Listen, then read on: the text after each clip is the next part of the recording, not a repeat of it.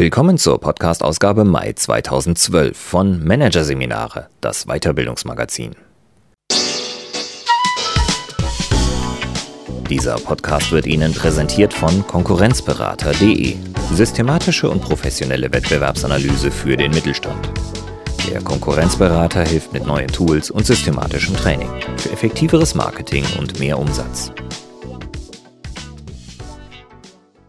Weitere Podcasts aus der aktuellen Ausgabe behandeln die Themen Kommunikationsmittel Schweigen ohne Worte und Fremdsprachen lernen, schlau auf jedem Kanal.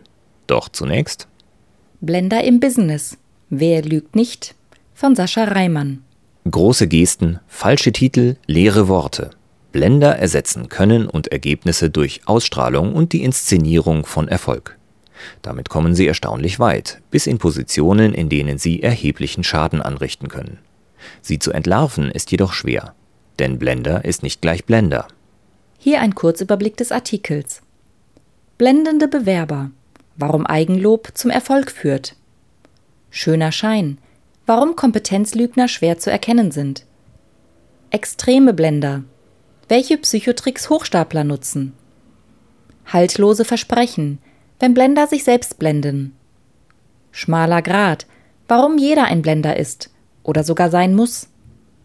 Verfängliche Fakten, wie man Schaumschläger entlarvt. Und zweifelhafte Sicherheit, wie sich Unternehmen vor Blendern schützen. Stille Arbeitsbienen mögen den Laden zusammenhalten. Karriere machen andere.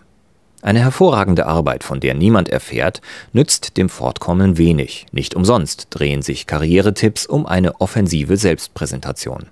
Man solle sich eine Bühne verschaffen, heißt es, seine Stärken und Leistungen betonen, Erfolge für sich reklamieren.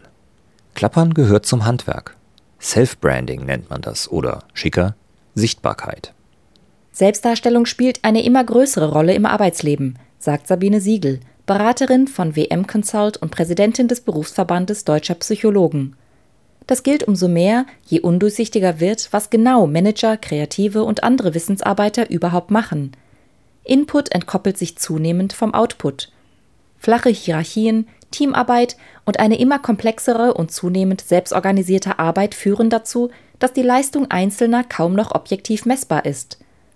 Umso wichtiger wird für die Auswahl und Beurteilung von Mitarbeitern, wie leistungsfähig sie wirken. Für Siegel bedeutet das eine Fokusverschiebung. Für die Karriere ist das richtige Auftreten vielleicht noch wichtiger als die Kompetenz. Erfolgreich ist, wer erfolgreich wirkt.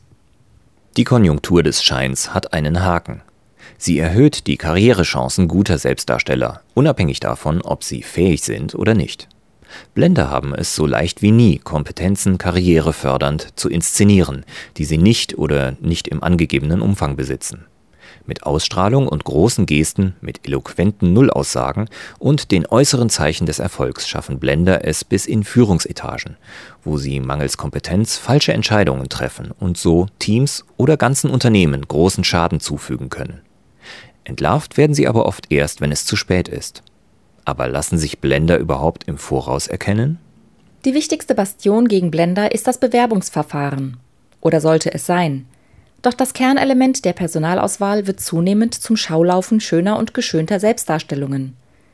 Wissenschaftler schätzen, dass 30 bis 50 Prozent aller Bewerber in ihren Bewerbungsunterlagen falsche Angaben machen.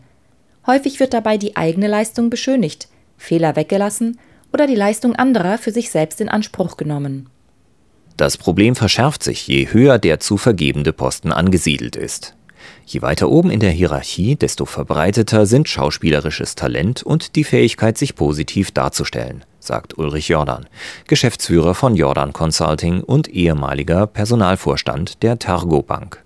Gehobene Posten sind zunehmend kommunikationslastig. Tatsächliche Qualifikationen müssen nicht jederzeit praktisch nachgewiesen werden. Ein ideales Terrain für Blender auch weil Unternehmen förmlich dazu einladen. Viele verzichten selbst auf eine oberflächliche Überprüfung der Bewerber. Dem Beratungsunternehmen Deloitte zufolge führt nur jedes achte Unternehmen einen sogenannten Pre-Employment-Check durch. Nur 5% kontrollieren routinemäßig die Referenzen der Bewerber. Ein Drittel verlangt nicht einmal Originaldokumente von Jobkandidaten. Hinzu kommt, Sie, die eigentlich Schaumschläger aussortieren sollen, sind selbst empfänglich für vorteilhafte Selbstinszenierungen. viel mehr als für ehrliche Zurückhaltung. Wie sehr zeigen Studien. So hat die Freie Universität Berlin herausgefunden, dass sich Männer bei der Bewerbung auf Top-Positionen deshalb häufig gegen gleichqualifizierte Frauen durchsetzen, weil sie im Schnitt länger und ungenierter über ihre Stärken reden.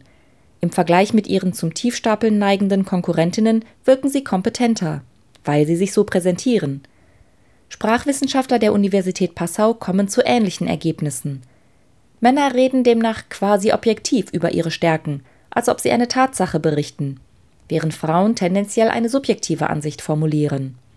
Ein Ich kann spricht aber eher als ein Ich glaube die Muster an, die Personalverantwortliche mit Erfolg verbinden, auch wenn damit nichts über die tatsächliche Kompetenz gesagt ist. Was der Kompetenzlüge, der Vortäuschung von Fähigkeiten weiter Vorschub leistet, ist die natürliche Leichtgläubigkeit der Menschen. Allzu bereit sind wir, für bare Münze zu nehmen, was man uns sagt, glaubt Jack Nasher, Professor für Leadership und Organizational Behavior an der Munich Business School. Um Kompetenz vorzutäuschen, muss man nicht besonders gut lügen, so der Wirtschaftspsychologe und Jurist. Wenn jemand von sich behauptet, dass er ein hervorragender Golfer ist, glauben wir ihm. Warum auch nicht? Blender zu erkennen ist auch deshalb so schwer, weil es den einen Blender nicht gibt, betont Nasher. Vielmehr unterscheiden sich die Blöffer nach Intensität, Motivation und Ausprägung ihrer Fassadenverschönerung. Das macht es nahezu unmöglich, bestimmte Blendermerkmale zu nennen, die eine Identifikation erleichtern. Klischeehafte Vorstellungen von Blendern, Statussymbole, falsches Lachen, lautes Gebaren, erweisen sich dabei als nutzlos. Wer Blender entlarven will, muss erst einmal wissen, welche Arten es gibt. Eine Extremform sind die Hochstapler. Bei ihnen ersetzt die Darstellung nahezu vollständig den Inhalt. Sie setzen ganz bewusst und vorsätzlich auf die Vortäuschung von Qualitäten und Kompetenzen. Ein Beispiel aus der Hamburger High Society Welt der 80er Jahre zeigt, wie weit man mit einer bloßen Behauptung kommen kann. Der mittellose, nur rudimentär ausgebildete Anlageberater Jürgen Haxen nahm damals zahlreiche Millionäre aus, indem er behauptete, noch erfolgreicher zu sein als sie. Haxen gab sich als Milliardär aus, der Probleme mit dem Fiskus hat und daher Geld leihen muss, berichtet der Persönlichkeitscoach Ulf Mailänder, der eine Biografie über den Betrüger geschrieben hat. Seinen angeblichen Wohlstand bewies Haxen durch großspuriges Auftreten und Hallen voller Luxusautos, die er mit dem geliehenen Geld finanzierte. So verschaffte er sich die Aura geschäftlicher Überlegenheit und bekam von den beeindruckten Millionären immer mehr Geld regelrecht aufgedrängt, erzählt Mailänder. Ein millionenschwerer Kreislauf, der auch funktionierte, weil Haxen sich einen psychologischen Trick oder besser gesagt einen mentalen Mechanismus zu Nutzen machte, den Halo-Effekt.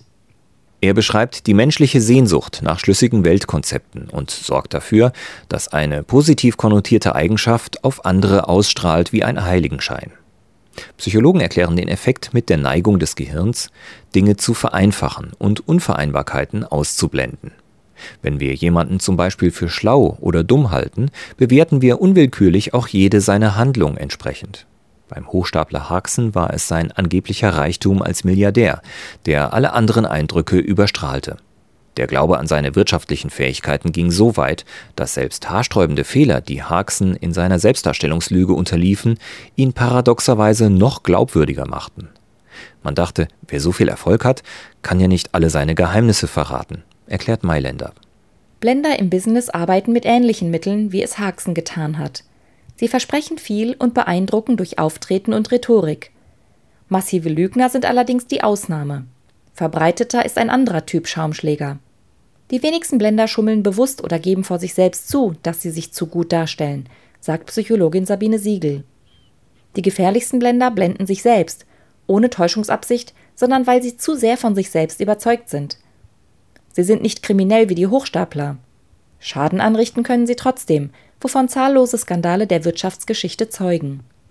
Der französische Topmanager Jean-Marie Messier etwa galt um die Jahrtausendwende der Börsenszene als großer Visionär, bevor er dem Medienkonzern Vivendi einen Verlust von mehr als 13 Milliarden Euro verursachte und wegen Veruntreuung verurteilt wurde.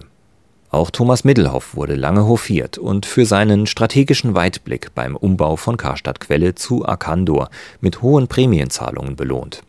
Kurz darauf war der Konzern pleite. Die Staatsanwaltschaft ermittelte. Jürgen Schremp war ebenfalls gefeierter Managementstar, bis sein großspuriges Projekt einer Welt AG bestehend aus Daimler, Chrysler und Mitsubishi, scheiterte und für den deutschen Autobauer fast das Ende bedeutet hätte. Die Beispiele zeigen, die Bewertung und damit der Unterschied zwischen Blender und Visionär hängt nicht zuletzt am Erfolg. Aber sie stehen auch stellvertretend für einen Blendertyp, der sich massiv selbst überschätzt und der auf allen Hierarchieebenen zu finden ist. Solche Blender kümmern sich nicht um Methoden oder Details und sie neigen zu Übertreibungen und Lernresistenz, beschreibt Siegel die Kennzeichen der Bürobluffer. Aber sie reißen auch mit. In gewisser Weise machen Blender sogar vieles richtig, sagt die Beraterin. Sie erzählen zum Beispiel Gleichnisse und inspirieren ihre Zuhörer eher, als sie mit drögen Details zu überfordern. Sie versuchen, Leute hinter sich zu bringen, zu überzeugen, zu begeistern.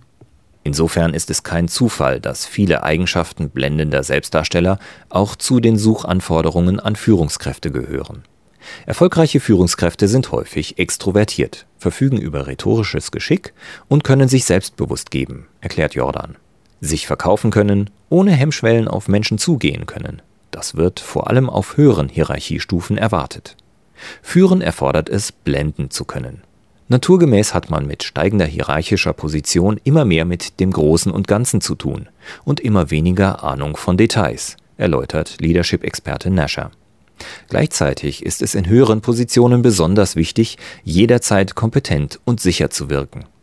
Führungskräfte müssen Vertrauen erzeugen und Ruhe ausstrahlen, auch wenn sie selbst keine haben. Nasher geht sogar noch einen Schritt weiter. Je nach Situation sind wir alle Blender, mal mehr, mal weniger, sagt der Psychologe, der speziell deutschen Führungskräften ein verklemmtes Verhältnis zur positiven Selbstdarstellung attestiert. Viele blenden sogar zu wenig und berauben sich damit einer Chance.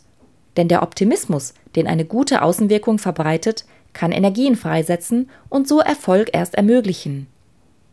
Der negativ belastete Begriff des Blenders wird damit immer diffuser. Zwischen Blendern und Nichtblendern kann nicht sinnvoll unterschieden werden. Personalentscheider stehen vielmehr vor der Aufgabe, Gutes vom schlechten Blenden zu unterscheiden, die Fähigkeit, Können und Visionen nach außen zu tragen, von der betrügerischen Anmaßung vorgetäuschter Kompetenzen. Wie man Kompetenzlügner entlarvt, mit dieser Frage hat sich Nasher in seinem Buch Durchschaut beschäftigt. Die fünf Methoden, die er vorstellt, basieren auf der genauen Beobachtung des Gegenübers, seiner Verhaltensweisen und eventueller Brüche darin. Zeigt der Gesprächspartner zum Beispiel eine auffällige Abweichung zu seinem sonstigen Verhalten oder passt der Gesichtsausdruck nicht zum Gesagten, sieht Nasher darin einen Hinweis, ihn bei einer großen oder kleinen Lüge erwischt zu haben. Auch bestimmte Emotionen, die an unpassender Stelle auftreten oder ein auffallend kontrolliertes Verhalten, sollten Personalentscheider stutzig machen. Ihren Verdacht können Führungsverantwortliche überprüfen, indem sie intensiv nachhaken. Lügner, so Nescher, können auf Rückfragen nicht schnell antworten, weil sie immer erst ihr Lügengebäude auf Konsistenz prüfen müssen. Nachbohren erhöht außerdem den Stress für Lügner, der sich zum Beispiel in extremer Verhaltenskontrolle äußern kann. Beobachtung allein genügt aber nicht, zumal Körpersprache nicht eindeutig ist. Für die meisten Gesten kann es mehrere Gründe geben. Außerdem zielt die Beobachtung vor allem auf Hochstapler und Lügner. Blender, die vor allem von sich selbst eingenommen sind, sind schwieriger zu entlarven. Um gute Selbstvermarkter von Schaumschlägern zu unterscheiden, hilft, was Siegel die Trichtermethode nennt. Bei dieser Fragetechnik, die vor allem in Bewerbungsgesprächen eingesetzt wird, geht es darum, immer konkreter, immer kleinteiliger nachzubohren. Wenn ein Bewerber einen Erfolg angibt, sollte man nachhaken. Wie ist der Prozess abgelaufen? Welchen Anteil hatte die Person daran? Was ist schiefgelaufen und was hat man daraus gelernt? nennt Siegel ein Beispiel. Solche Fragen werden irgendwann zu komplex zum Lügen. Aufschneider verwickeln sich in Widersprüche. Außerdem, so Siegel, erfordern gute Antworten auf solche Fragen genau die Reflexionsfähigkeit, die Blendern in der Regel fehlt. Auch der Faktor Zeit erschwert das Lügen. Bewerbungsgespräche sollten daher auf mehrere Termine verteilt werden.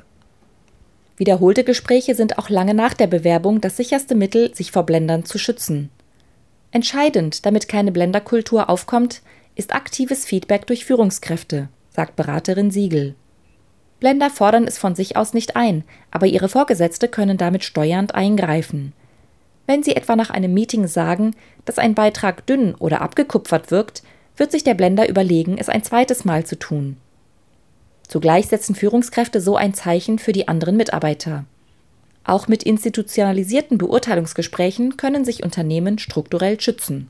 Was bleibt, ist die Gefahr, dass Personalverantwortliche hören, was sie hören wollen und Opfer ihrer eigenen Vorstellungen und blinden Flecken werden. Wenn eine Person souverän auftritt, einen guten Augenkontakt hält und eine positive Körpersprache mitbringt, wird sie immer Vorteile haben, beschreibt Jordan die Unvermeidlichkeit, mit der eine gute Selbstdarstellung wirkt. Muster und Wirkungen, deren sich Personalentscheider bewusst sein müssen. Um Blender zu entlarven, muss man sich also vor allem selbst kennen.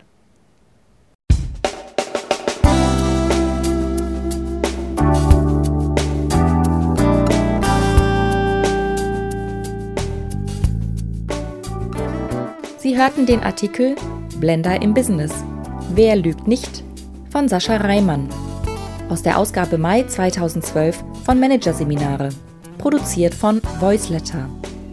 Weitere Podcasts aus der aktuellen Ausgabe behandeln die Themen Kommunikationsmittel schweigen, ohne Worte und Fremdsprachen lernen, schlau auf jedem Kanal. Weitere interessante Inhalte finden Sie auf der Homepage unter managerseminare.de und im Newsblog unter managerseminare.de/blog.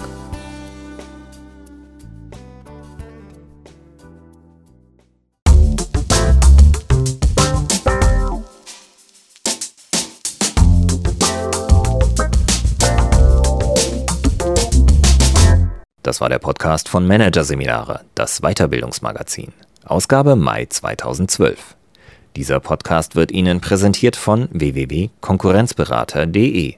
Konkurrenzanalyse als Navigationssystem für den Wettbewerb. Übrigens, immer mehr mittelständische Unternehmen investieren in eine professionelle und systematische Wettbewerbsbeobachtung und sind dadurch schneller am Markt, machen mehr Umsatz, kommunizieren klarer. Mehr Informationen, Beratungs- und Trainingsangebote zum Thema Konkurrenzanalyse finden Sie unter www.konkurrenzberater.de.